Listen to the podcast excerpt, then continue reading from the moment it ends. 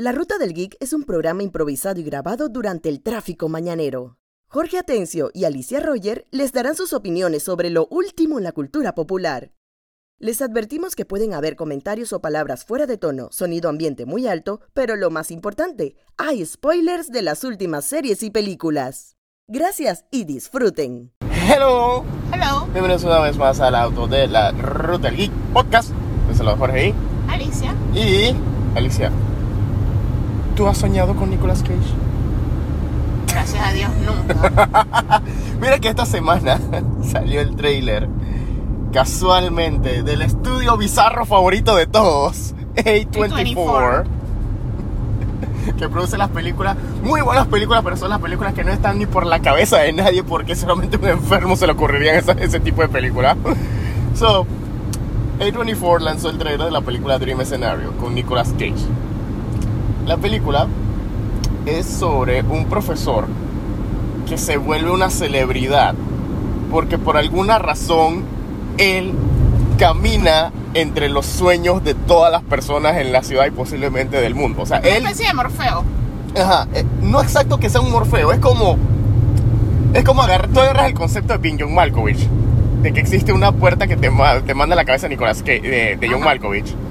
Y que tú vives como John Malkovich. ¿Qué tal si agarras ese, ese proceso y lo haces a la inversa? ¿Qué tal que simplemente tú estás durmiendo normal y de repente tú estás teniendo tu sueño en el que tú estás comiéndote, no sé, un dulce de chocolate gigante y de pronto te sale un Nicolas Cage caminando atrás en el fondo mientras que te está viendo Como tu si sueño? fuera la película esta, la versión del arenero, pero la versión de Netflix, a Jason Momoa, Ajá. que eh, llega a una parte que ellos... Es La de. Little Nemo, Ajá. la que va a salir un Nemo, que Exacto. llega a una parte en la que él comienza a eso, a hacer como jumping entre los sueños de la gente. Exacto. O sea, no, no es un concepto para nada nuevo, sino que me imagino que se está montando en el meme ese de que Nicolas Cage hace bizarradas. Sí, porque hago constar, hago constar que en esta película Nicolas Cage hace, no sé si esto fue idea del director, no sé si fue esto idea de Nicolas Cage, pero Nicolas Cage decidió que para esta película, o, o se decidió que para esta película, él interpreta a su personaje con eh, calvicie y barba canosa y con anteojos porque es un profesor de literatura.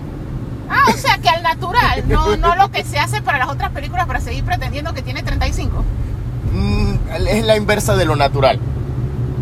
O sea, que se ahora sí sal- sale como. O sea, el man se ve como si fuese una persona de 80. No, porque seamos realistas, o sea, Nicolas Cage ya no tiene precisamente 15 años, o sea que en algunas películas sí medio que lo como- retocan. Es como en el episodio de Soy Harley. que L'Oreal aprueba sus películas. Es como en el episodio de Harley Quinn del cumpleaños del ex Luthor. Ajá. Que el man dice que vamos al cumpleaños de, de- del ex Luthor está invitando a todos los eh, a villanos a su reunión para su cumpleaños. Va a Eh, cumplir 40. 40 por decimosexta vez. Pero sí, esa es la premisa, ese fue uno de los trailers que salió esta semana. Eh, seguido de eso fue el trailer de, si no me equivoco, ¿qué fue? Percy Jackson y los Olimpios. Los Olimpos. Y los Olympians, los... Yo soy- La no serie me acuerdo Percy cómo Jackson. tradujeron eso a No español. Ajá, la serie Percy Jackson fue otro trailer que salió esta semana. Que. Suso. Que tiramos, nosotros tiramos la encuesta. Hicimos un video sobre la encuesta. Porque esa serie se está estrenando la misma. El mismo fin de semana El mismo día que Aquaman, que Aquaman. Pero el mismo fin de semana de Rebel Moon. O sea, tienen, tienen como un respiro. Ajá. Pues estrenan el 20 y Rebel Moon estrena el 22. Ajá. O sea, eso de que estreno en miércoles y la otra estrena en viernes. Creo Pero que más una o menos pregunta, así. en el caso de Disney Plus con Percy Jackson, ¿la serie la van a tirar solamente un episodio o van a tirarla toda? ¿O van a tirar más de un episodio? O sea, me imagino el formato de Disney, Disney, a menos que considere que la serie es malísima y que no la va a ver nadie, no las tira completas. O sea, la- lo que hace es que te Si tira una probadita que puede ser uno, dos, O tres tres. episodios, exacto. Que diga- digamos que ellos la- cuando la apuestan fuerte a la serie y le tienen confianza, digamos, digamos que ese fin de semana que estrena hay dos episodios. Cuando mucho. No, y también depende de cómo sea la narrativa, porque tú sabes que hay series como Andor y eso que Ajá. empiezan con dos, tres episodios es Mm. porque uno solo no se entiende. Exactamente. Porque ese también es el problema cuando tú lanzas semanal, que hay cosas que están muy conectadas que tú quedas como, y entonces, Ajá. entonces como para que tú en tu primera probada sea más o menos satisfactoria, Ujú, ellos te lanzan por lo menos que make sense. ujú. Pero sí, o sea, es esa semana, o sea, esa es la semana antes de Navidad. Es Navidad es cae lunes. Ajá. O sea, que es un fin de semana largo. Ok. Entonces lo que están haciendo es que están estrenando miércoles tanto. Aquaman como Percy Jackson y el viernes estrena Rebel Moon. Lo que ocurre básicamente es que ese fin de semana es el inicio del invierno. O sea, desde que empezó... Pero, con todo esto del una- calentamiento global, el invierno es fluctuante. Ajá. Me refiero al norte, o sea, no acá. Acá lo más probable es que deja de llover, ¿no? Pero me refiero a los países que tienen frío como Estados Unidos, que es el que como que va guiando y es la referencia de lo que es la taquilla y todo eso. Tú tienes un estreno que te quedas en tu casa, familiar, versus un estreno de un universo que la- ya ha perdido el interés, Que es en cines. Sin olvidar que, mira, y esto es algo que también salió esta semana. mira, hay, que. Aquaman 2. Mira, hay- que entenderlo. Aquaman 1 fue un golpe de suerte de DC Comics, del DCU. Fue un golpe de suerte. O sea, es que tenía- era refrescante, era o sea, dentro de lo que refrescante. cabe, era la más colorida, empezando con todo, y era refrescante, porque es lo que te digo, Aquaman 2, para su desgracia, lastimosamente, con todo esto de que DC muevo mis películas, reacomodo, las retraso, toda la Ajá. locura esa que ellos hicieron al final, Ajá. en ese pataleo de ahogado, el problema fue que ellos dejaron que salieran otras películas con temática del mar. Ajá. Entre ellas, no tanto me preocupa la sirenita, porque la sirenita la gente la está viendo ahora en Disney Plus. O sea, en taquilla mundial Pero Avatar. 570 millones de dólares. Pero Avatar, Ujú. Avatar, el camino El del camino del agua, agua. el whatever del agua. La vaina es que esta película la vio todo el mundo y su hermana. O sea, es una de las películas más taquilleras de la historia del cine, James Cameron, digo. Pero, o sea, James Cameron sí es de esta gente que empuja el límite de la tecnología. O sea, tú te sientes bajo el agua. O sea, la película se ve espectacular. Entonces, la barra está más alta para una película del mar. De hecho, cuando la gente veía la sirenita, lo primero es después de Avatar, este mar está como soso, está como Ajá. oscuro, está como muerto. Exacto. Porque no solo la compararon de con hecho la animación, queja, sino con de hecho Avatar. tu, tu queja cuando salió el primer tráiler era que dónde está la vida marina, porque sabíamos que sabemos que todo lo iban a rellenar con CGI después, pero si tú me estás tirando el primer tráiler para que yo vea una probadita y yo quiera eh, poner eso en la, la lista de películas que estoy esperando, no afuera de la voz de esta niña de Haley Steinfeld, no me estás vendiendo nada, o sea, me estás viendo la man en un fondo azul que pudo haber sido un cuarto eh, oscuro en cualquier estudio. No, obviamente es CGI, ¿no? Ajá. Digo, Avatar también. Sí, pero era Pero un CGI que no, tenías que poner por lo menos sé, para el estoy teaser. tratando de ir al punto. Ajá. O sea, obviamente las dos lo hicieron CGI, sobre todo Ajá. Avatar, porque Avatar es un mundo que no existe. Exacto. O sea, eh, las ballenas no son así, el mundo no son así, esos no son los animales de nuestros océanos, ¿ok? Pero el mar es algo difícil de hacer. Ajá. Porque sobre todo como la sirenita, sí, la sirenita es una historia que se da en Dinamarca. Una vez más, existe YouTube, existe Curiosity Stream, existe National Geographic, Discovery todo eso. Busquen Noruega y busquen Dinamarca. O sea, el mar del norte es un mar frío. O sea, es un mar que hay narwhals, hay otras cosas y no está tan lleno de vida. Pero la sirenita se desenvuelve en el Caribe, es un arrecife de coral en el Caribe, o sea, y literalmente nosotros que vivimos en un país que da al mar Caribe, está lleno de vida, o sea, está lleno de peces de múltiples colores, o sea, una de las mejores experiencias que tú puedes vivir es hacer snorkel en el arrecife de coral en el Caribe. Porque está llenísimo de vida, peces de todos los colores que ni te imaginas, mantarrayas, de todo, o sea, lleno de vida. Eso es difícil de replicar en digital. O sea, la, la realidad es esa. De hecho, lo que hacen muchas películas sobre el océano es que le compran el footage casualmente a Discovery, a National Geographic, a los oceanógrafos y a toda esta gente que bucea. Porque es, disque, es difícil, sí que lo que yo hago es que mi escena del bicho que se está comiendo a todo el mundo es CGI, pero todo el resto de escenas del mar es footage real y eso es una práctica que se hace muy viejo. Pero cuando tú haces una película CGI, obviamente no puedes usar footage real porque contrasta. Entonces, tú tienes que considerar en tu presupuesto que tú tienes que llenar de criaturas del mar. Ujú. Aquaman, la primera película costó mucho. O sea, tenía un Ajá. presupuesto mucho más alto de la sirenita. De por sí que la sirenita costó, solo que la sirenita cae en el loop donde cae Flash, en el loop donde cae Misión Imposible de Reckoning parte 1 y todas estas películas que fueron filmadas durante pandemia. Exacto. La pandemia generó costos adicionales. Esas películas iban a ser caras en cualquier momento. Ajá. Pero la pandemia dramático, eso de que cada vez que alguien estornudaba y estaba enfermo tenías que parar la filmación, tenías que a veces mandar a la gente a hoteles o mandarlos de vuelta, después volverlos a traer. O sea, la pandemia, digamos que volvió todas las películas por lo menos un mínimo de un 50% más caras de lo que ya de por sí van a ser, adicional, pues un costo adicional. Entonces, eso las volvió más cara, pero Aquaman la primera es de antes de todo eso y de por sí fue una película cara porque hacer que el mar se vea vivo como se veía en esa película. Y ellos lo que lograron fue Aquaman literalmente en ese sentido de que DC, de hecho David Goyer salió hablando Sí, de eso, eso es que- es que por esta traigo- semana. Estaba tratando de corretear a Marvel y él sí lo dijo a calzón quitado. O sea, estos manes cada vez que Marvel veía algo era alcánzalo, alcánzalo, alcánzalo. Y que a cada rato cambiaban de ejecutivos. O sea, esto, esto de Saflash, James Gunn, eso no es nuevo. Eso siempre estuvo desde el momento que empezaron a, a- a- hacer Man of Steel.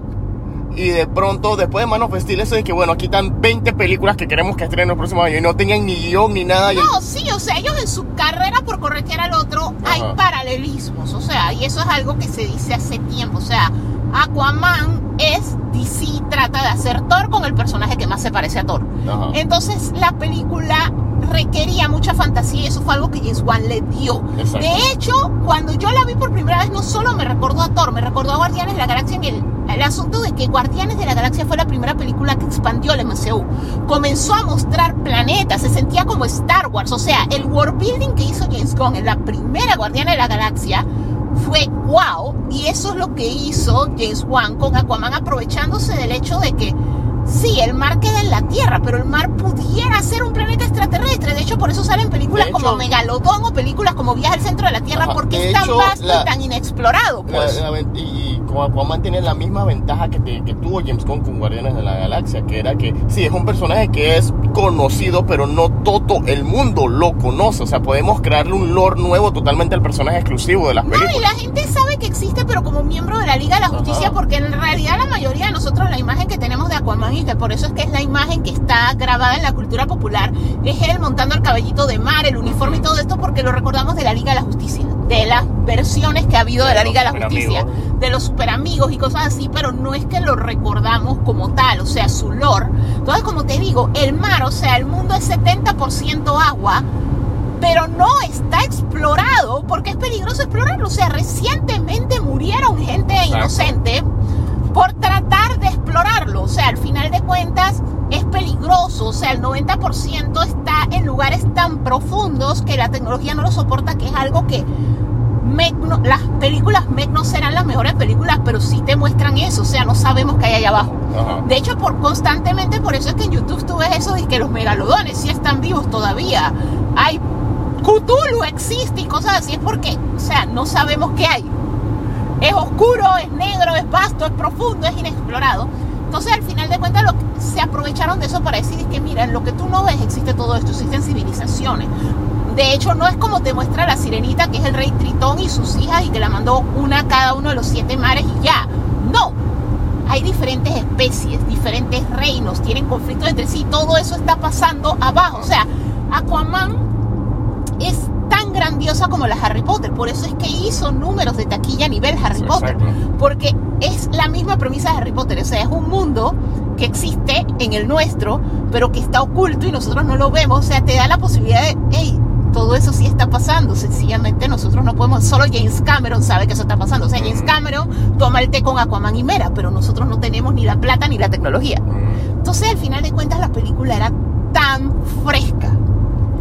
Pero repito, pasa lo mismo que siempre. Alguien dice multiverso y hay A24 lanza todo en todas partes al mismo tiempo. Esto, Marvel está construyendo su multiverso que ni ellos se lo entienden. Flash explica el espagueti. Entonces, cuando tú vas a ver, cada vez que sale un tema y está pegado, todo el mundo y su hermana lo hacen. O sea, eso es lo mismo, el mismo fenómeno de los creadores de contenido. Ah, un, desarrollador hizo este juego de animatrónicos que mata gente, así que todos vamos a hacer videos tratando de explicar qué es lo que está pasando y sale PewDiePie y sale todo esto en O sea, caso- todo lo que pega la gente lo Exacto, y es copia. algo que ya yo he dicho varias veces en el podcast, creo que también tú lo, tú lo has dicho y mucha gente lo dice.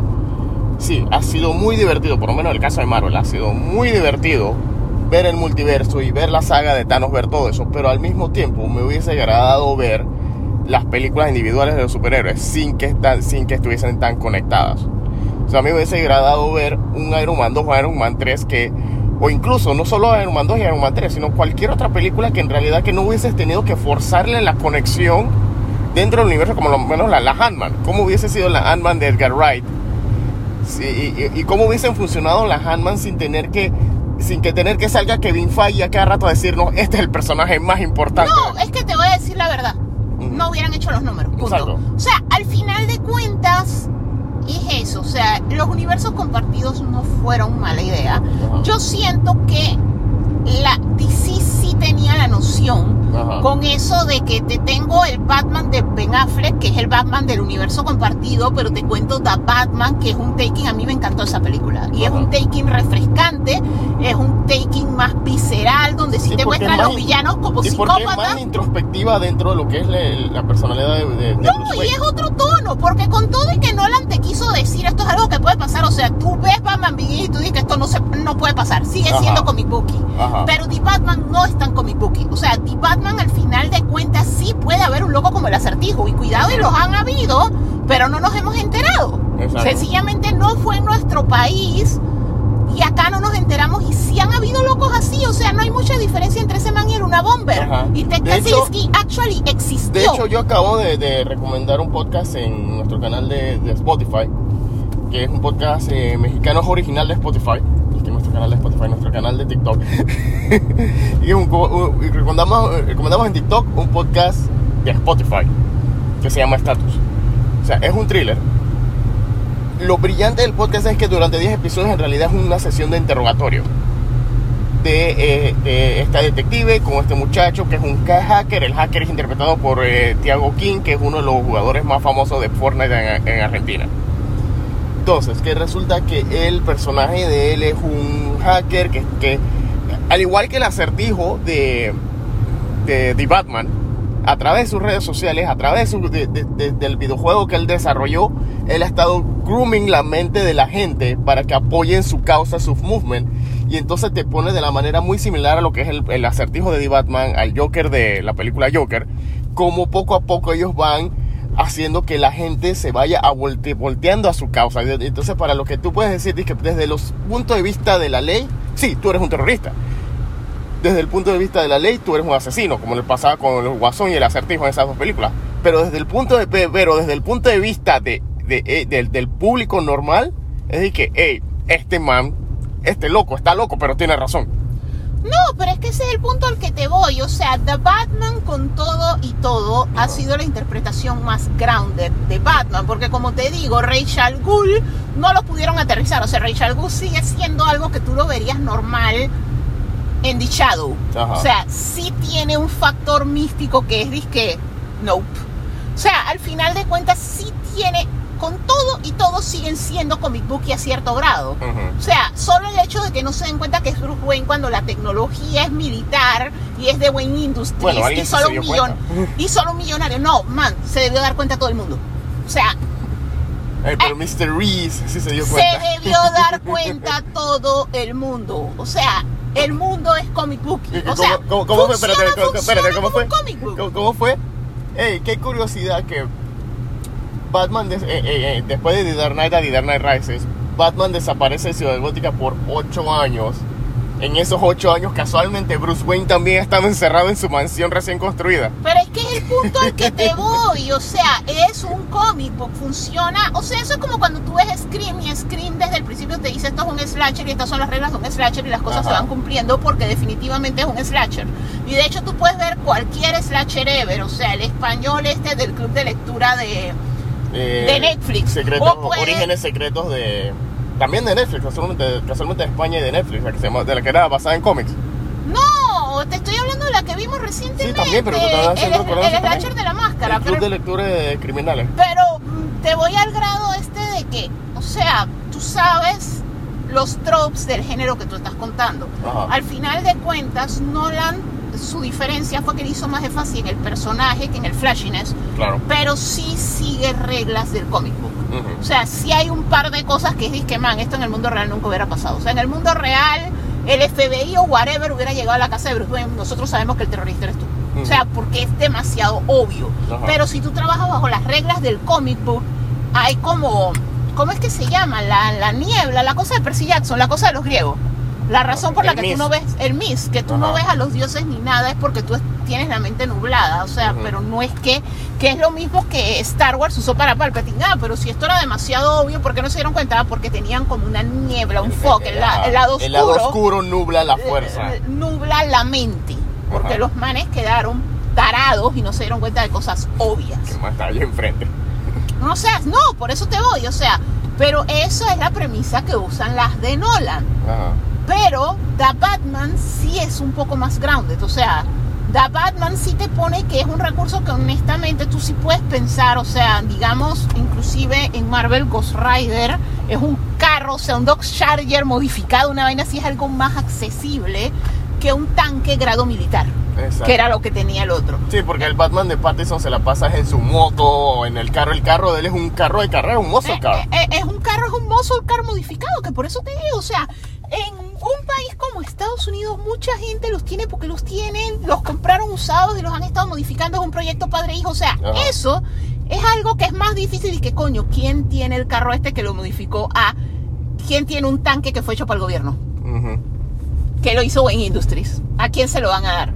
O sea, al final de cuentas, como te digo, con todo y que trató de ser más grande, tiene muchas reglas. lo de que pasa es cómic que- y es un lo que pasa es que Nolan- más que Batman. Ajá, lo que pasa es que Nolan quiso justificar más en su Batman, si te das, si te das cuenta, las tres películas se quiso justificar más cómo Batman podría existir a muchas otras cosas dentro de lo que es la trama de la película. Por eso es que hasta el sol de hoy la gente todavía está analizando Dark Knight, porque hasta el sol de hoy la película salió en el 2008 y todavía la gente no sabe cuáles son los cinco muertos que le acusaron al man al final. Todos los días hay una teoría de quién es el, el quinto muerto. Lo que pasa es eso, pero no, en Y realidad... no, y no es la primera vez, si te das cuenta, o sea, Nolan puede ser un excelente cineasta, pero cuando tú miras las películas, él siempre hay un pequeño, como que las películas de él son como- las películas de Christopher Nolan son como la estrella de la muerte. Son, son en- en- enormes, son magníficas, son poderosas, pero hay un ducto, un agujerito ahí donde está la falla que puso Galen Erso, donde puedes ahí agarrar, amarrarte de ahí. Y eso es lo que pasa con las películas de Nolan. Son muy buenas, espectaculares, pero siempre hay un detalle de la trama, un detallito ahí que tú haces que, que te deje que... No, lo que pasa es Que que, no él es. Nolan es lo que pudiera ser J.J. Abrams si él no se perdiera tanto en lo que él te quiere contar y con Ajá. otro pocotón de recursos y al final la gente queda molesta. Ajá. Pero lo que pasa es que las películas de Nolan, por lo menos en el caso de las de Batman, él te está contando sobre la, una ciudad rota y sobre Bruce Wayne. Ajá. O sea, Bruce Wayne cómo lidia con sus traumas, Bruce Wayne enfrentando los problemas y, Y es cómo muy- él, va, cómo él va afectando a la ciudad. cómo él va cayendo en su locura y cómo, Ujú. dependiendo de cómo se va desarrollando, Bruce Wayne se afecta a Ciudad Gótica. O sea, él tenía su historia que él quería contar, por eso te digo que en eso se parece a JJ. Que JJ es así, o sea, JJ tiene su historia. O sea, ¿qué es lo que pasó con Star Wars? Que es la razón por la que mucha gente no le gustó. Honestamente, Force Awakens, Give or Take es una buena película. Es Mira, rehacer, es rehacer episodio, recontar episodio 4, pero al final el mismo George Lucas lo dijo en su momento. Star. Wars es como la poesía rima. Las cosas ocurren en ciclos y se repiten. Pero al final de cuentas, él tenía su historia definida. Por eso es que cuando él regresa su película es un desastre. No solo porque lo estaban obligando con tiempo. O sea, el punto al que voy es a que él tenía predefinido eso de que Rey, independientemente de su origen, no es quien tú naces siendo, no es quién es tu familia, no es quién es tu sangre, es lo que Dumbledore le dice a Harry, es Ajá. lo que Gandalf le dice a Frodo y es parte de la jornada del héroe, es el héroe de los mil rostros de Joseph Campbell, es lo importante son tus decisiones y lo que tú decidas hacer. O sea, lo que JJ había escrito desde el principio era que Rey, independientemente de quién fuera, independientemente del camino y todo eso, iba a escoger ser una Skywalker. Porque tú al final escoges quién quieres ser independientemente de quién tú seas. Ese era el mensaje de él. Entonces el problema de él fue que él no supo llevar la historia hacia el final. O sea, lo único que escribió fue el final. Que por eso te voy, Nolan tenía definido su Bruce Wayne, dónde empezaba y dónde acababa. Y cómo va llegando poco a poco las diferentes Sí. cosas que él va creando y todo eso. Pero eso es algo que tienen que- cierto tipo de autores. Es, Pues. que, es que creo que la, la, la, la, la gran diferencia y la razón por la que, de cierta manera, las dos películas, las dos visiones de, de Batman funcionan es porque en el caso de Christopher Nolan y Christian Bale y Batman Begins y Dark Knight y la trilogía del Caballero Negro funcionan es porque es como dicen siempre en las series animadas y en los cómics. Ese Bruce Wayne es uno que todavía está en la línea delgada entre la luz y la oscuridad. Es el que todavía Ajá. sabe, él sabe que sus métodos son demasiado extremos, demasiado chiflados, pero él todavía está tratando de bandearse, porque todavía tiene a la guía de Alfred, todavía tiene hasta cierto grado la guía de Lucius Fox, hasta cierto grado la guía de Rachel 2. O sea, él tiene todos estos personajes que todavía están apelando al, a- al alma de Bruce Wayne. Ajá. Que no se pierda, que saben que lo que tienen que hacer es necesario, pero que todavía, hey, todavía hay una razón por la que Bruce Wayne existe.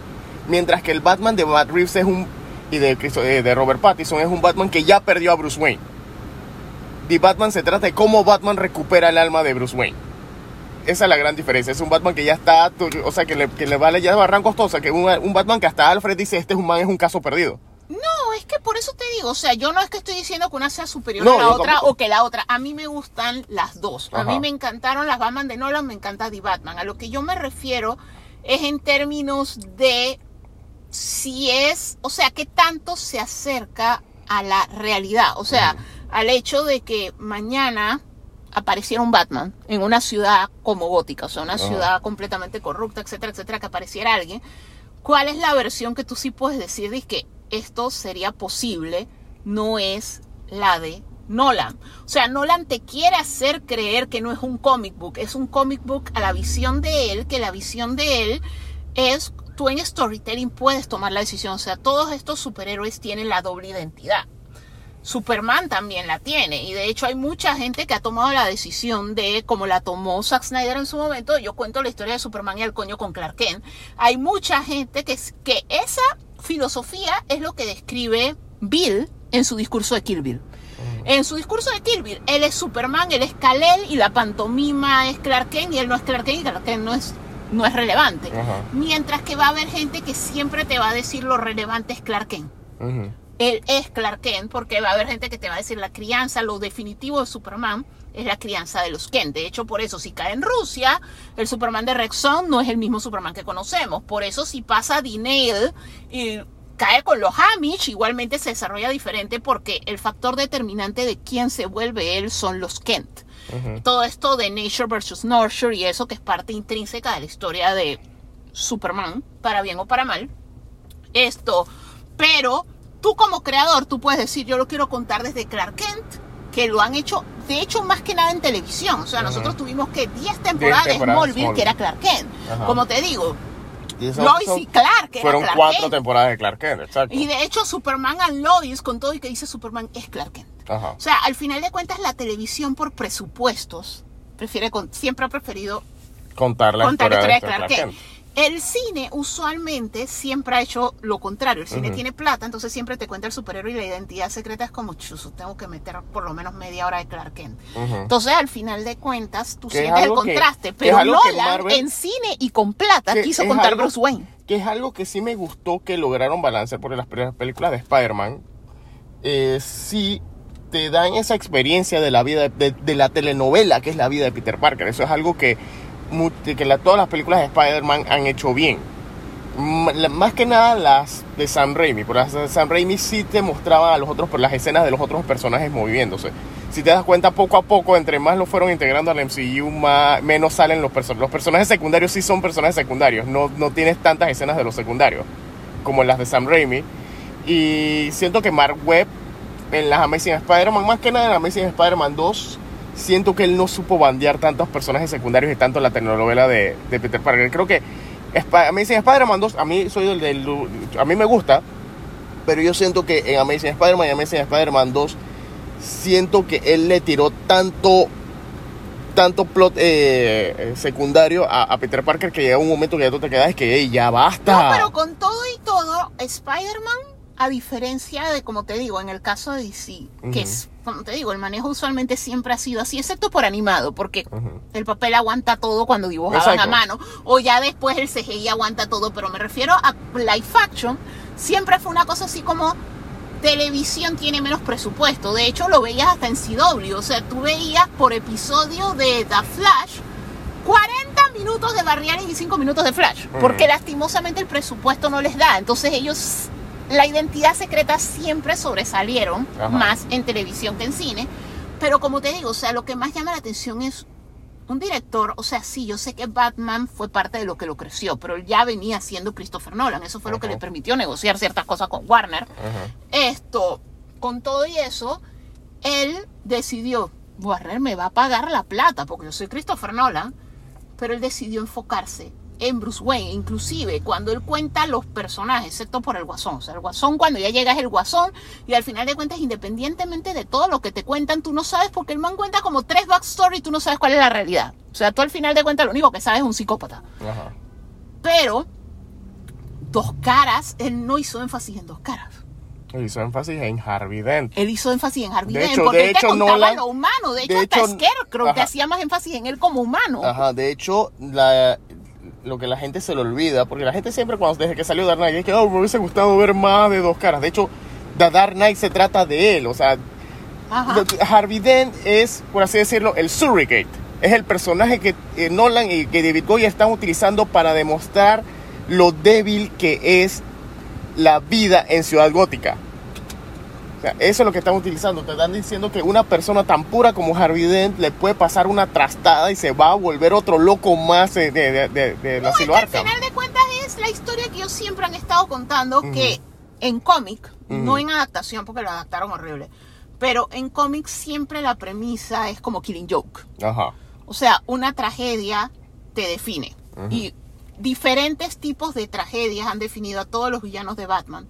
Pero había algo distinto en la química de Bruce Wayne. Ajá. En la química, porque ni siquiera podemos decir que, ah, no, es que él era como Superman, que es por crianza, no, porque honestamente en los últimos años han hecho lo que le ha dado la gana con los Waynes y los manes son un desastre. Sí. O sea, desde ser parte de la corte de los búhos, corruptos, hacían experimentos con gente en Arkham. O sea, literalmente tú no puedes decir, y ni siquiera puedes decir, ah, bueno, es como es con Alfred, porque hasta Alfred tiene como mil versiones. Alfred tiene las versiones que es el padre del año. Ajá. Y tiene las versiones en las que, que hijo de la mazorca, pues como que- le deja un niño a este man.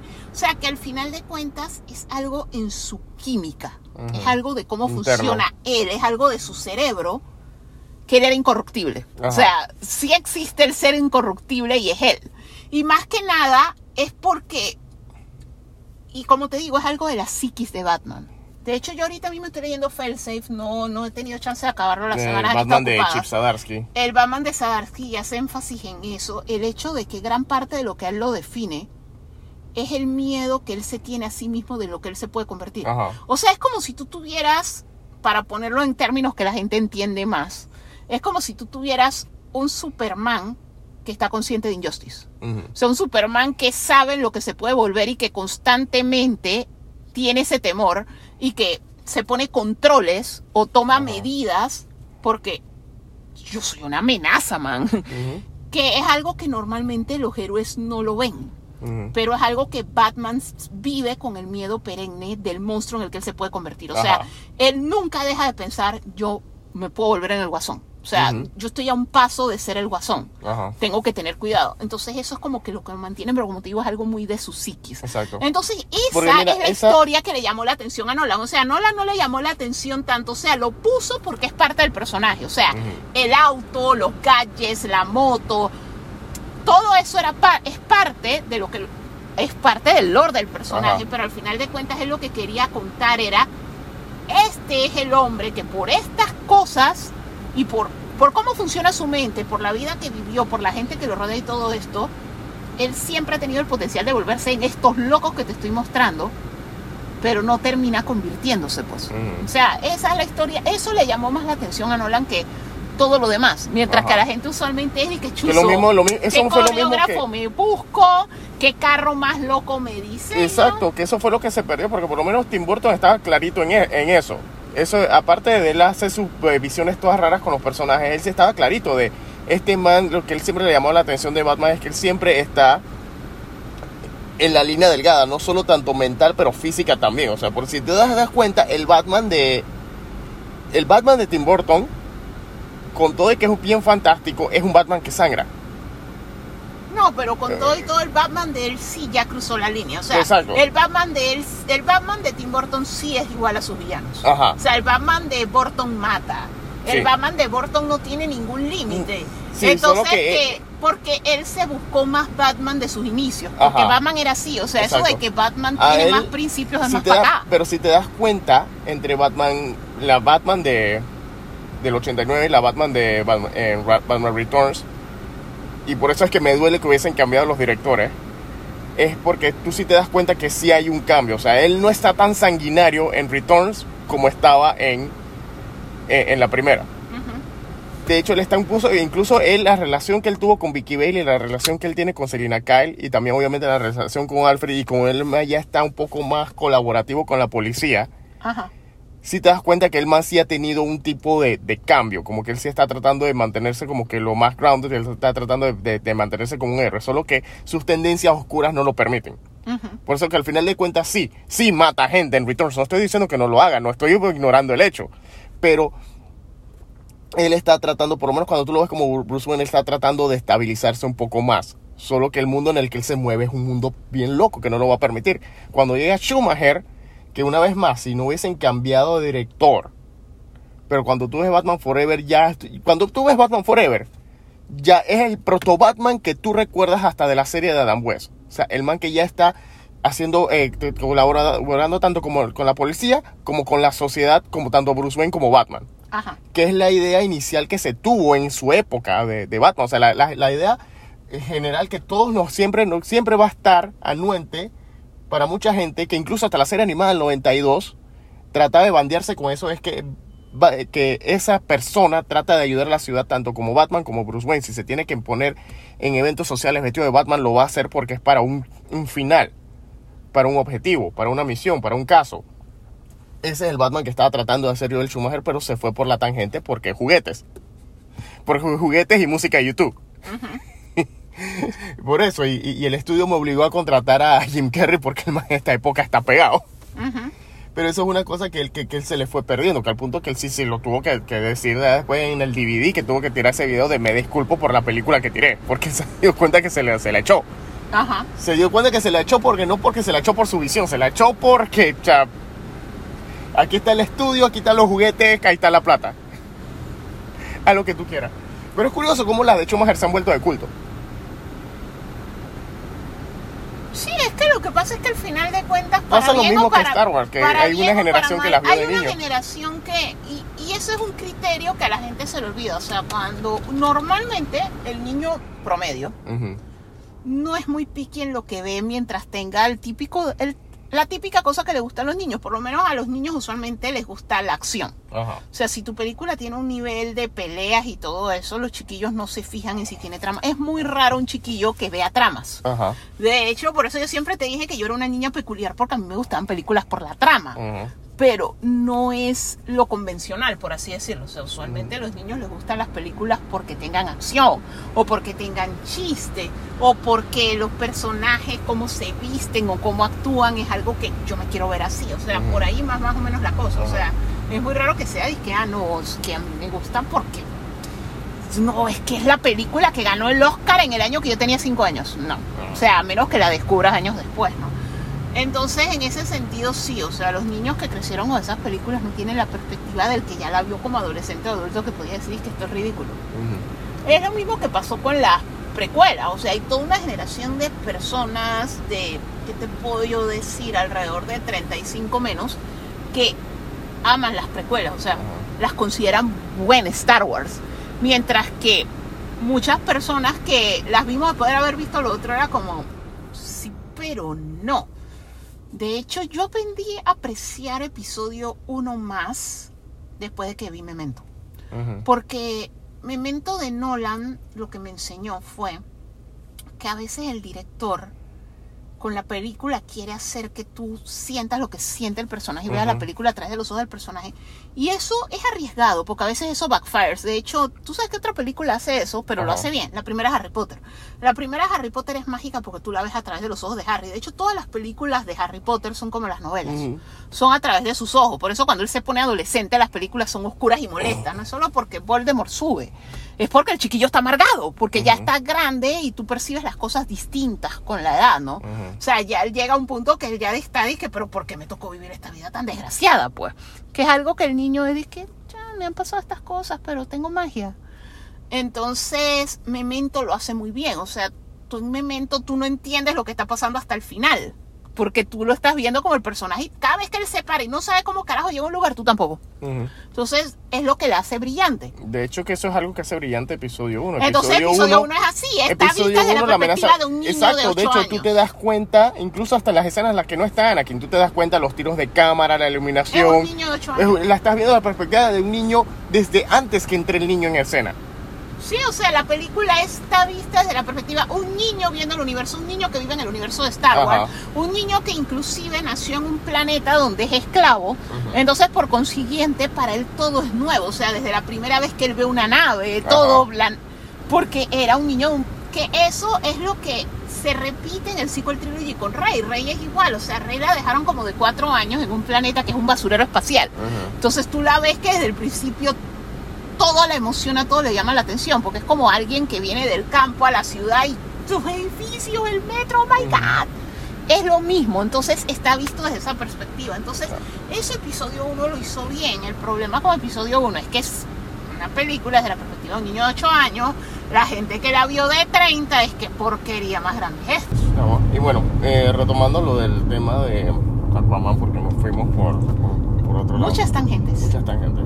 Eh, retomando el tema de Aquaman, o sea, ahora mismo el problema que tiene Aquaman, Aquaman 2 tiene muchos problemas.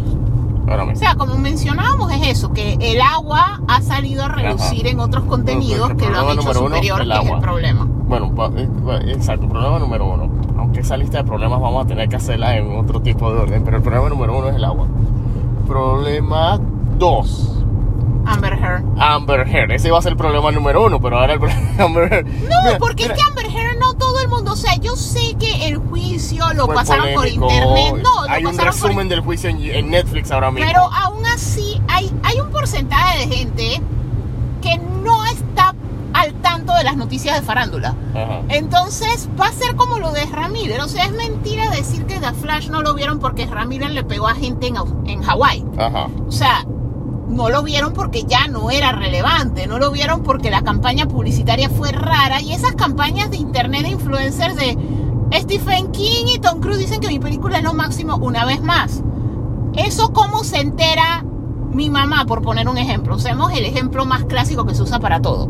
O sea, cuando, cuando tú quieres saber en campo, o sea, y es algo que se usa en presentaciones, cuando tú quieres hacer presentaciones y quieres que sean efectivas a la audiencia, tú las practicas con alguien como tu mamá. Es alguien a quien tienes al alcance y es alguien que muy probablemente no trabaja contigo y no conoce el tema. Entonces, si tu mamá la entiende, cualquiera la entiende.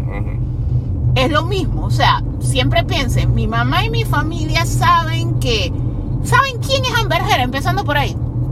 Entonces ya con eso tú tienes una referencia, por lo menos de que, hey, los mortales, tal vez esta no es la razón por la que no vayan a ver la película, sino que sencillamente Jason Momoa, primero que todo, no está tan activo como antes. O sea, él hizo su película esta de Netflix de Sí. Little Nemo, Ajá. que le fue ahí más o menos, hubo gente que le gustó. La o sea, no esta- está la, mala. la serie esta que él estaba haciendo de Apple TV está así. Pero que eso ya no- se acabó. Sí, yo sé que se acabó, pero igual, es una serie que le pasa lo mismo que a Slumberland. O sea, no estaba mala, pero sé que muchas, sabemos que No, mucha sí era no muy buena. Lo que pasa es que Apple TV Plus es un servicio que muy poca gente tiene. Hay demasiados streaming, empecemos Ajá. por ahí. Entonces Apple TV Plus es el streaming que tú tienes porque te lo regalan por el teléfono, pero nosotros, Latinoamérica es territorio Android, no es territorio iPhone. O sea, entonces al final de cuentas, ¿qué tanta gente actual? Y de hecho tú te das cuenta cada vez que tú hablas de una serie, por más bueno que sea el contenido de Apple TV Plus, la gente te mira raro. Ajá. O sea, la serie tiene que memificarse, tiene que trascender de tal manera de que la gente la busque en Cuevana. Pero ese servicio no lo tiene la gente. O sea, ese es uno de los servicios. O sea, ese, yo creo que más gente tiene Paramount Plus. Sí, Entonces- lo- porque la ventaja que tiene Paramount Plus no solo porque está servicio, el, el- el servicio streaming, sino que Paramount Plus, si no me equivoco, está saliendo como un canal en ciertos servicios de cable. Sí, o sea, al final de cuentas esa era la parte que yo te decía. O sea, lo que ocurre es eso. O sea, hay tantos streamings.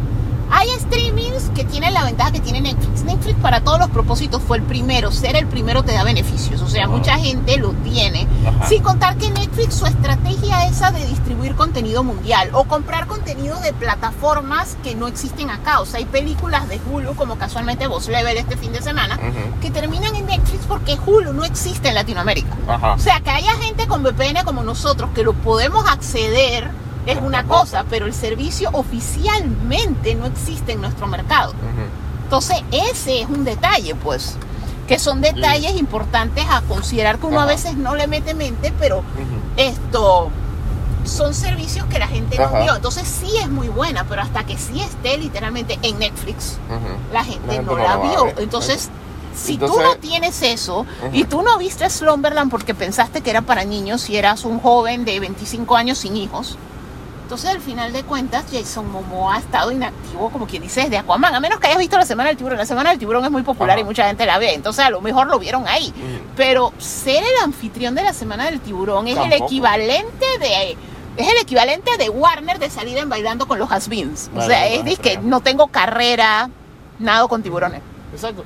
Entonces el problema también que independientemente de que la gente lo haya seguido, haya seguido el juicio o no, o sea, Amber Heard es un caso tan problemático que ahora, ahora ya pasó el juicio, ya pasó todo. Ya sabemos que la mujer tiene, por como se ven los, trailers, que, que sus escenas son o son escenas muy reducidas o simplemente el trailer no, debido al juicio, el trailer no se atrevió a sacar escenas de ella. Pero sabemos que está ahí. Pero entonces ahora resulta que en medio de todo esto, resulta que ahora la que contó y que James Wan ha dicho que sí, que no tuvimos problemas con ella, que no sé qué. O sea, está haciendo, dando las respuestas protocolares. Exacto. Pero ¿qué resulta? Que ahora, ahora viene la mujer a decir que durante la filmación que James Wan la insultaba. Que Jason Momoa se disfrazaba e imitaba a Johnny Depp enfrente de ella. o sea, que a lo mejor puede que no lo hicieron de relajo y la mujer no lo, no lo está tomando bien. O a lo mejor sí fue intencional y la mujer está, arrebatada. Pero ahora está diciendo esa vaina. ¿Por qué no dijo eso durante el juicio? Si en el juicio se, se atrevió a spoilear media película diciendo que su papel lo, lo tenían reducido. Que en el juicio ya dijo mi personaje está embarazada en la película, mi personaje tiene un bebé en la película. O sea, lo del bebé ya se sabía. O sea, la que la- lo que la gente no sabía era si era verdad o no, debido a que no sabíamos qué tanto era relevante eh, Amber Heard en la película ahora. Pero lo que ahora... pasa es que James Wan, pero es que el problema es que como ahora la película está en su proceso, pues la película ya va a salir, o sea, estamos, ya casi es octubre y sale en diciembre, o sea, dos meses y Dos meses. días. Tiene dos meses y días de Do- publicidad. dos meses y días para, sal- para ya ser estrenada. Entonces, obviamente, ya lo que está ocurriendo es. Está saliendo más ruido de la película. Entonces, obviamente, todo lo que dice James Wan ya lo tienes que tomar con un grano de sal, porque ya es parte de la publicidad. Entonces, cosas como eso de que él dice, dice que no, no es que él reduje su participación por los problemas que tuvo, sino que la puse menos porque no es la historia que yo quería contar porque ella fue protagonista en la anterior y ahora es relación del man con el hermano. No, o sea, ya todo lo que tú dices no te creemos, güey. O sea, literalmente ya todo lo que tú dices porque tú quieres que la gente vea la película porque Que fue lo mismo que pasó con Flash. el modelo de pago de los directores ahorita mismo es a ti te pago por delante este fee, pero tú tienes derecho a taquilla. O sea, si esa película flopea, él pierde plata. O sea, que él está en una posición similar a la que estaba esta Black Widow, ahora, Scarlett Johansson, que, que fue que tú estrenaste mi película en Disney y hizo menos plata y yo estaba contando que iba a ganar tanto y demandó. O sea, de hecho, él ya amenazó con demandar porque es básicamente mi película anterior hizo un billón. Sí que yo para esta probablemente inclusive te pedí menos por delante, digamos que te pedí un 30 o 50% menos por delante porque quería más de taquilla porque iba a ser una película... Si la anterior hizo un billón, bajo el esquema normal, esta secuela debería ser billón y medio. Exactamente. Entonces yo prefiero una tajada del billón y medio, lo que hizo Nolan con Oppenheimer. Págame menos fee, pero dame 20% de la taquilla inicial. O sea, una vaina así. Entonces, si la película flopea, el man prácticamente trabajó gratis, por falta de una mejor forma de ponerlo. O sea, aunque uno sabe que gratis para ellos es disque 20 millones de dólares, pero bueno. Exacto. El asunto es que el obviamente va a hablar para que la gente vea la película y dentro de poco, eh, si Warner no ha aprendido que esa estrategia no funciona, otra vez va a salir R.R. Martin diciendo que Aquaman es lo mejor que él ha visto en su vida, Eh, para ver Gunn. si así James Gunn diciendo Va a que es la mejor película que ha Warner visto toda en su esa vida. artillería de, de, de tweets raros de Stephen King, el hijo de Will Smith, no sé qué, todos diciendo que es la mejor película. Gente, que ¿Quién Tom está pegado? Cruise. Finn Wolfhard. No, no, no, mira. Y es el hijito de Netflix. Que esta película es lo mejor que yo he visto en mi vida. No, no vean Rebel Moon, vean esta vaina. O sea, Ajá. al final de cuentas es eso. Y como te digo, pero sí se nota que a diferencia de Flash, ellos saben que esta película es un flop. ¿Y cómo lo sabes? La están estrenando el fin de semana de Rebel Moon, cuando streaming sí afecta, la gente no lo quiere reconocer. Pero si hay un videojuego, ahora que los videojuegos son grandes, sale el videojuego del año. Tu fin de semana te va a afectar porque la Mira, gente se va a quedar jugando. exacto, pero si mira, sale esta semana que- el estreno de streaming más grande del año, Rebel Moon, sale ese fin de semana. Mira, ¿Quién va a ir ahora al cine? Exacto, exacto. ¿Quién va a ir porque al cine? Ahora, 20 de octubre, nada debe estrenar el 20 de octubre, porque ese es el fin de semana que sale Spider-Man, Spider-Man 2. Pocotón de gamers, o sea, Nadie, ese Nadie fin va- de semana la gente va a estar birriando en su casa. Ajá. Entonces, al final de cuentas, no estrenes algo grande, aunque ese es el fin de semana. El fin, en la misma semana esa yo creo que estrena FNAF o estrena el fin de semana chuzo, después. dice, te- tienes la mitad de los gamers jugando Spider-Man. Pero por eso te digo, o sea, tú siempre tienes que tener cuidado Porque, porque, porque la industria del gaming exacto, ya afecta. Exacto, porque no es solamente la gente que está jugando, está la gente que está streameando en su Y la Twitch, gente que está viéndolo YouTube porque no me lo pude comprar, no tengo la consola, pues por lo menos Spider-Man 2 no va para Play 4, o sea, ese ya es Play 5 nativo, no tienes Play 5, no lo vas a jugar, pero tú quieres saber la historia porque FOMO. Ajá. O sea, no puedo vivir si Man, yo no todo- sé Spider-Man, Toda esa gente, de hecho, viendo. de hecho, saludos a nuestro amigo de Bacu Radio haciéndoles el shout out. Ellos hicieron un especial el fin de- el, el miércoles de los anuncios de Final Fantasy VII. O sea, tuvieron que hacerlo porque saben que esa es una franquicia grande. No, y es que lo que pasa es que con los amigos de Baku Radio está Howard. Howard es uno de los fans más grandes de Final Fantasy. O sea, en realidad, también, o sea, lo que pasa es que cuando tú streameas juegos, ese es un factor también. Exacto. Es un factor que te gusta. O sea, si a ti te gusta Zelda, va a ser, pero sí, o sea, sí es una competencia grande porque Grande, se lo exacto. estamos diciendo. Los cines en Estados Unidos está yendo gente entre 18 y 34. Ujú. Qué casualidad que esa es la edad de la mayoría de los gamers. Exacto. O sea, literalmente tú tienes que pensar que hay en streaming y sobre todo, repito, Y es no- invierno Ajá. en el norte.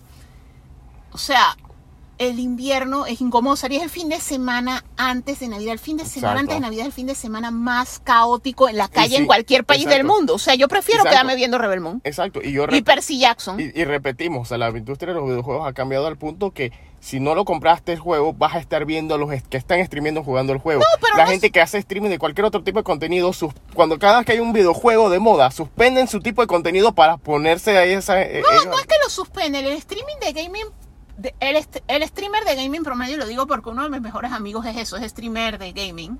Su canal se llama Hyper Games.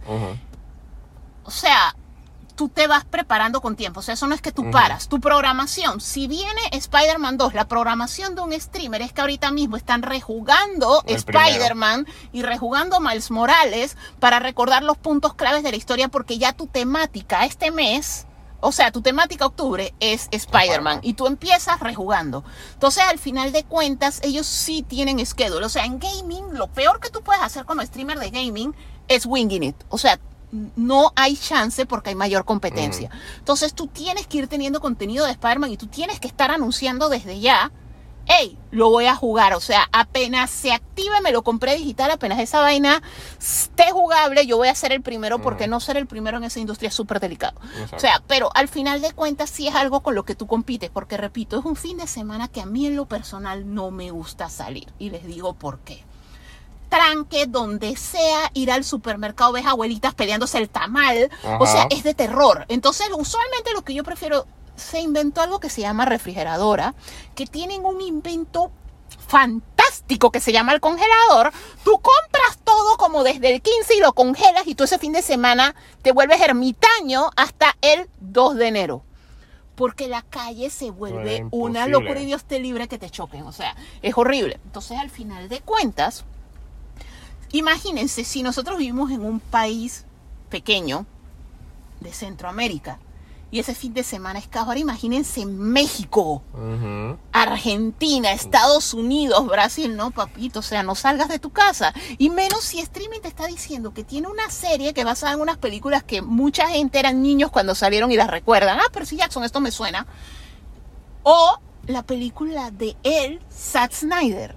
O sea, al final de Que cuentas, ya Aquaman la están tirando a que fracasar. Snyder- exacto, tú sabes que ya Zack Snyder, y se nota aquí en, en este podcast, o sea, Zack Snyder ya ha llegado a un punto que él ya ha trascendido, aunque tú no sepas Es quién un es él. evento, Es un evento. Va a salir en streaming, pero es un evento. Su película- La única razón por la que ese fin de semana tan caótico la gente iría a cine es si Netflix la tira a cine. Que Netflix lo ha hecho. Netflix con sus estrenos grandes para poder que compitan para Oscar, y esta es una película que puede ganar en los Oscars técnicos, lo que hacen es que reservan cines una semana o dos semanas antes Sí. la cantidad mínima de cine y lo ponen en cines Sí, una semana o dos semanas. O sea, esa es la única manera en la que yo a la gente, pero la gente no va a ir al cine por Aquaman Eh, ese fin de exacto, semana. Yo siento que esa película la están tirando y no la archivaron No, como eso- Batgirl porque están contractualmente obligados con James Wan a y sin sacarla. olvidar y sin olvidar que recuerden que primero que está en los últimos fin de las últimas semanas de septiembre que empieza el contenido de Halloween pero también hay que recordar que hay otro contenido con el que no hemos estado sospechando recuerda que el 29 de septiembre arranca Gen V La- Ah, no, pero es que ya estamos di- hablando de Aquaman. Aquaman es diciembre. Ah, Por eso es que no estamos hablando de nada de ahora. Sí, o sea, yo no, te estoy no, pero hablando de lo que- pasa en diciembre porque estamos hablando de Aquaman. No, sí, yo sé, sino que recuerda que cuando que hay cierto contenido que empieza allá que como son series sí lo tiren semanal, que puede que vaya a afectar también.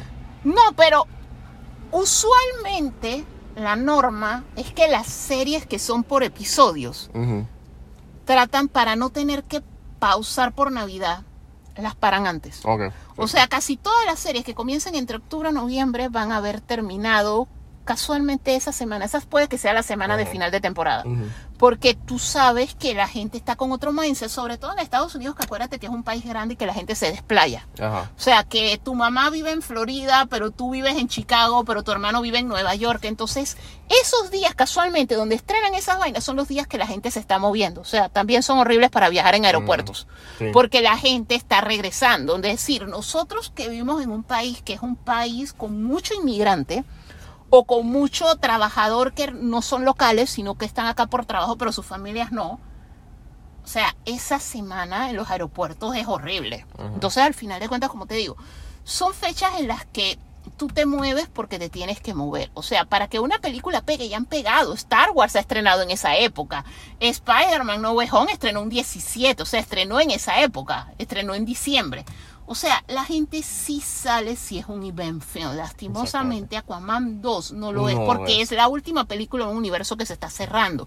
Un universo que no tuvo continuidad y que sus últimos estrenos la gente ya no lo estaba viendo porque la conexión viene mismo- por ahí. ahora mismo- Tú tienes que haber visto la anterior. Ahora o mismo sea, lo único que está moviendo, lo único que le está dando esperanza a Aquaman es la controversia, no la de Amber Heard, sino lo de la, que la gente que sale de los cómics si matarán al bebé o si se corta la mano. Yo siento que Pero yo creo que eso es lo único Yo que está moviendo la película, porque cuando salió el No, trailer eso fue lo único que se habló esa y semana. Ni siquiera, porque lo que pasa es que nosotros nos movemos en un mundo de gente geek. Ajá. Entonces la gente geek, geek y morbosa. Y sabemos que es gente morbosa, pues esa es la razón por la que Dark Knight hizo los números que hizo. No lo hizo por buena, porque antes de verla tú no sabías que era buena. Es, la gente la vio porque el actor se mató. Porque no solo somos geeks, somos morbosos. O sea, la gente quiere saber si Warner se atreve en cines, no en la casa de uno en HBO, a matar a un bebé que ya mostraron en el trailer que es adorable porque es lo que ocurre en el cómic. Ahora bien, no sé si lo hemos hablado en poco, sé que lo hablamos en el review. En los primeros screenings y focus group que hicieron de la película, la gente se paraba y salía, que nosotros inicialmente asumimos que era porque ah, salían Berger y era que esta mujer difamó a Johnny Depp, yo quiero a Johnny Depp porque independientemente de la edad que tú tengas, tú eras niño cuando Johnny Depp hizo algo grande. Entonces al final de cuentas yo amo a Johnny Depp, odio a esta pendeja. Entonces nosotros pensábamos que era por ahí, pero ¿qué tal si sí hubo un draft en el que mataban al bebé y la gente se salía porque se indignaba? Eso es algo que recientemente me da risa porque ha sido polémico. Porque inclusive cuando nosotros lo ponemos la gente y que qué mal educado, te invitan al cine y te sales porque no te gustó algo. Con el perdón de todos los que dijeron esto, pero si a mí no me gusta es mi plata y yo me salgo y si me invitan es mi tiempo y yo me salgo, eso no me hace maleducada ni nada, sino que yo estoy en mi derecho a salirme si algo no me gusta. O sea, digo, en el pasado a las obras de teatro le tiraban tomates. O sea, tú como público también tienes derechos. Si yo estoy viendo una película y sale algo que a mí me ofende o no me gusta, estoy en mi derecho a salirme. La vida es muy corta para subir ansiedad y eso dije, ¿por qué? Ay, porque pobrecito el director, coño, mataste un bebé y no estoy de acuerdo. Entonces yo no estoy en contra de la gente que se salió, yo siento que no hay mejor manera de expresarlo, de tal manera de que el estudio reconsidere y es que, hey, así pasa en el cómic, pero por favor, un cómic, cuando pasó eso en esa época, no lo estaba leyendo el tipo de audiencias que puede que vayan al cine. Y sin olvidar que si el- la poca gente que ha visto Flash, que sería la misma gente que va a ver a Aquaman, También se indignaron, o sea, Tienes- tienes- un bebé en tienes el un precedente de que indignaste. viene el del bebé en el, en el microondas a posiblemente maten al bebé acá. O sea, O sea, de hecho, era algo que yo comenté anteriormente. O sea, uno de los youtubers que yo sigo porque me gustan sus teorías. O sea, yo a veces veo las cosas muy por encima. No presto atención por mi ADHD. Y él sí se fija al más mínimo detalle. Es y vos, y él lo decía: si matan al bebé, yo no voy porque coincide con el nacimiento de mi hijo. Y yo, como padre, con un bebé recién nacido, lo último que quiero es ir al cine a ver cómo matan a uno. exacto. O sea, al final de cuentas, es un tema, cualquier cosa que sea con niños es delicada. Es. Así como el hecho de que muchos padres, o sea, todos los que a mí me recomendaron ir a ver la, la película esta, la de Caviezel, el sonido El sonido de la libertad, todos los que a mí me han recomendado ver esa película son gente con hijos. A mí nadie me ha llegado a recomendar esa película sin hijos. Esto, y es porque es algo crudo, pero es algo que a mí me preocupa. Y sí, es una realidad. Apenas hay un niño en tu vida, sea tu hijo, sea tu sobrino cercano, sea tu nieto, whatever, Biológico adoptado. biológico adoptado, es una constante. Este niño se lo llevan, se es vuelve esclavo sexual y todo. Ese es el temor de todos. Ese- de hecho, cuando mi sobrino era más chico, Incluso- a mí estar con él yo no vivía porque era cada segundo. O sea, me roban este chiquillo, Exacto. coño. Incluso películas que no se tratan de ese tema, pero que tocan el tema de, de manera bien leve, como en el caso de Minority Report. La película Minority Report, el motor de esa película, la razón por la que las situaciones se dan, no estoy hablando de la situación de ciencia ficción de la película, sino del drama humano de la película, es porque la esposa del personaje de Tom Cruise, la esposa de Don Anderton, lo dejó. Ellos se separaron porque el man estaba en una piscina, se descuidó, se le perdió el hijo. Heavy Rain es un juego que se Heavy basa Rain, en- de un así. niño secuestrado. O sea, el man tiene. O sea, el man. En, en los primeros minutos del juego, ellos tenían dos hijos. Le atropellan un hijo. Cuando le atropellan, él trata de salvar al niño, no lo logra. Ajá. Entonces él tiene un daño cerebral. Entonces él tiene como momentos en los que él se apaga, pues. Entonces le secuestran al hijo. Y es un medio latente y sobre todo la generación de la que somos Jorge También. y yo. La generación de la que somos Jorge y yo nosotros tenemos un trauma cuando en los 80 hay un caso muy famoso que de hecho Mindhunter sale de ahí. Ajá. Esto secuestraron a un niño que se llamaba Adam, lo secuestraron Ujú. en una tienda por departamentos. Ese evento definió a nuestros padres, o sea, el- cómo se perdió ese niño El- del el- hecho que el- es algo con lo que siempre hemos vivido con temor. video, dos cosas. Los, las primeras 10 páginas del cómic Birthright, que se trata sobre un niño que está perdido y cómo eso afecta a la familia. Y sin olvidar el video musical de Runaway Train. El video musical es de varios niños que han sido secuestrados. No, pero por eso te voy. O sea, al final de cuentas es un temor latente Exacto. que todos tenemos. O sea, Ujú. entonces al final de cuentas es el punto al que te voy. Son temas que son fuertes. Cuando las personas que ya tienen hijos, o sea, apenas tú tienes ese niño por primera vez, esa responsabilidad y todo eso, a ti te es difícil ver contenido en el que un niño sufre. O sea, la muerte de ese bebé en el cómic es horrible. O sea, todos los que hemos vivido la sensación de te lleva la resaca en el mar y te estás ahogando. Ajá. No tocaste fondo en la piscina y no sabes nadar y te estás ahogando. Te comiste mal un hot dog y te estás ahogando. Sabemos que una de las sensaciones más horribles en el mundo es no poder respirar. Ujú. Entonces, al final de cuentas, ver un bebé ahogándose en cine es algo que mucha gente no va a soportar. O sea, al final de cuentas, yo siento que ellos en algún momento, sí, porque estamos hablando de James Wan. O sea, James Wan mata mascotas, niños, misceláneos, esposas, ancianos. O sea, al final de cuentas, yo siento que tal vez sí lo presentaron porque querían que el Edge y el morbo hiciera que la gente viera la película. Pero una cosa es el morbo ese de la vida real del actor se murió y otra cosa es el morbo de que tú mates a un niño de una manera que, aunque lo hagas off cámara, pero que tú sepas, eso es muy fuerte para ciertas audiencias. Sí. O sea, yo te lo digo, yo conozco más de cuatro personas que se saldrían. O sea, Yo, para que yo me salga de una película, como te digo, tiene que ser algo que vaya en contra de mis valores. Ujú. Tiene que ser algo que yo no esperaba ver. Ajá. O eso, yo por miedo usualmente no me salgo. Yo no sé, o sea, como te digo, depende de cómo lo manejen. Pero yo siento que la gente sí está en su derecho. Y yo siento que si era algo que tú debes expresar, porque te lo digo, no es algo para todo público. Hazlo en la versión animada, que la ven cuatro gatos en su casa. Pero no lo hagas en una versión masiva, a menos que tú en verdad lo que quieras es una campaña de morbo. Entonces, al final de cuentas, tienes el morbo de quiero ver qué le hacen a esta pendeja porque en la vida real la detesto. Y el morbo de que matan a un niño. Entonces, yo siento Y el que- otro morbo de quiero ver si Momoa se corta la mano para que le pongan el, graf- eh, le pongan el garfio. Y qué tal si- y quiero ver si quiero ver qué tan gráfico hacen esa escena. O sea, yo honestamente te digo que O sea, yo siento que lo más, lo más innovador que ellos pudieron haber hecho con esa película es meterle más tecnología. O sea, en vez de tener Avatar de rival, tenerla de amiga. Exacto. Haber hecho la película para IMAX y haber llevado al mar a otro nivel que tú digas, que coño, yo tengo que ver esta película porque es revolucionaria. O sea, sí, por la situación de Amber Heard, aunque no es no todo el mundo lo sabe y no es la razón por la que no todo el mundo lo vería, pero yo lo hubiera reducido a su mínima expresión.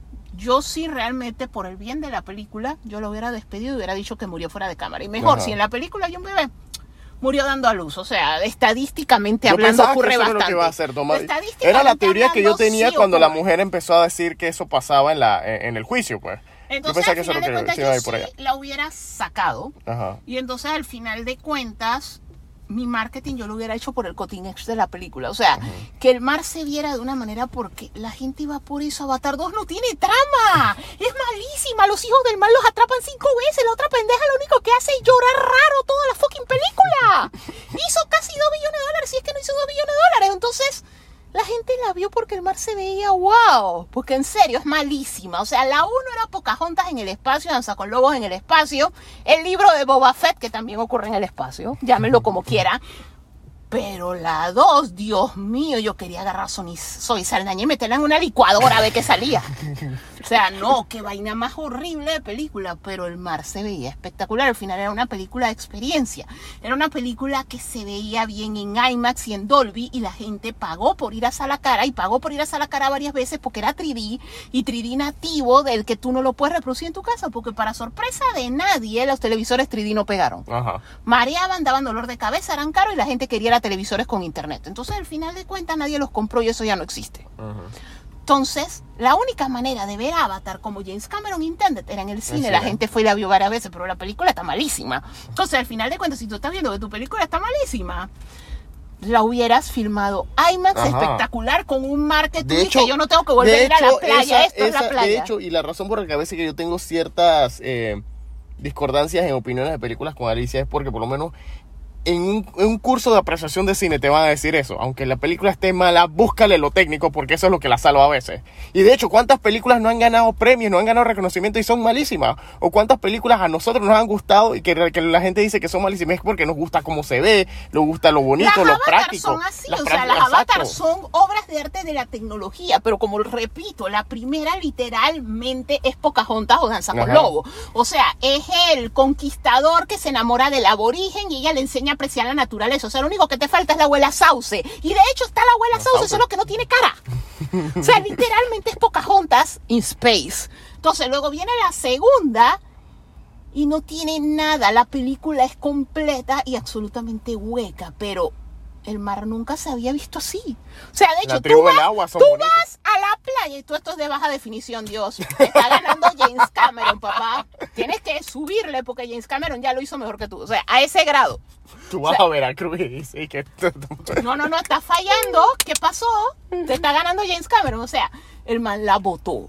O sea, el man redefinió el océano. Entonces, eso es lo que él hace. Ahora va a redefinir la lava. O sea, pero digo, tampoco es que tiene mucha competencia. ¿Qué películas de lava hay aparte de Volcano y la Balántula? O sea, tampoco es que tiene competencia. Eh, a menos que... Ah, con- no, la otra, el pico de Dante. El pico de Dante. Pero al final de cuentas tampoco es que hay muchas películas de lava, pero eso es lo que el man va haciendo. El man va llevando la tecnología al siguiente nivel, que era lo que hacía también George Lucas en su época. Entonces eso te ayuda.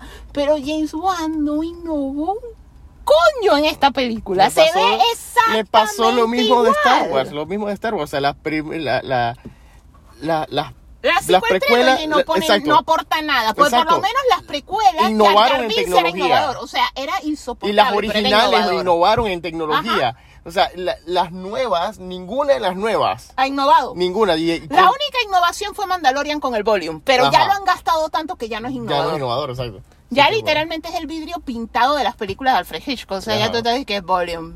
Ajá. Sí, se nota porque ya ni siquiera lo disimulan. No, por eso te digo, se ve como el vidrio pintado de las películas de Alfred Hitchcock. O sea, al final de cuentas es eso. Tú tienes también que innovar. Y yo siento que James Wan se quedó, pero es que ya James Wan. No, y sin olvidar, recuerda que él pidió menos, lo que tú mencionaste, él pidió menos presupuesto y tenía, quién sabe que en medio de todos los cambios de dirección que había en Warner. No, también es que hubo muchos cambios de dirección, pero el punto al que te voy es la historia puede ser a veces mala si tienes tecnología, pero no tiene ni tecnología ni historia. O sea, no hay razón para ver esa película, excepto que el bebé se ve adorable. Tiene los cachetitos así todos rojitos y qué bonito se ve. O sí, porque, que, o sí, que porque por tampoco... vez un actor samoano hace la jaca, o sea... Ajá. Sí, porque ese es el otro detalle, que tampoco es que estás trayendo personajes nuevos, estás repitiendo los mismos villanos de, la película anterior. O sea, están tan a lo seguro que hasta eso lo están haciendo. Lo que pasa es que como en la primera lo que pasa es que están haciendo la Rápido y Furioso.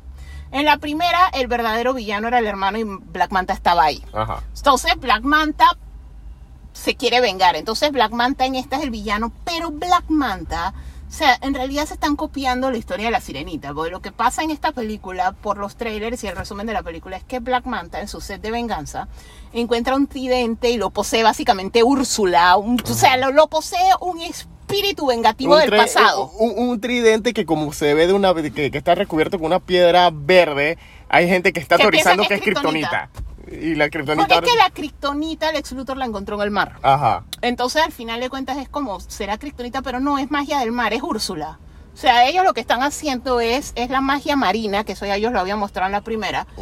Entonces el tridente está poseído por un viejo rey del mar que está bravo porque los ancestros de Aquaman, Tritón y toda esa gente lo tumbaron, pues, golpe de estado y vaina. Entonces el man está manipulando a Black Manta. O sea que al final de cuentas Black Manta va a terminar en la barbecue del final de la película, porque esto es rápido y furioso, rápido y furioso en el agua. Eso es lo que es esta película, es rápido y furioso en el agua. Lo único que le falta es la roca, pero es que ya lo usaste en Black Adam. Pero honestamente, yo hubiera traído a Black Adam una sola vez más para que salga en la barbacoa al final de Aquaman. porque de que viene, viene, porque Dios mío, es rápido y furioso bajo el agua. Bueno, con esos pensamientos lo dejamos y nos vemos. Gracias por acompañarnos. Chao.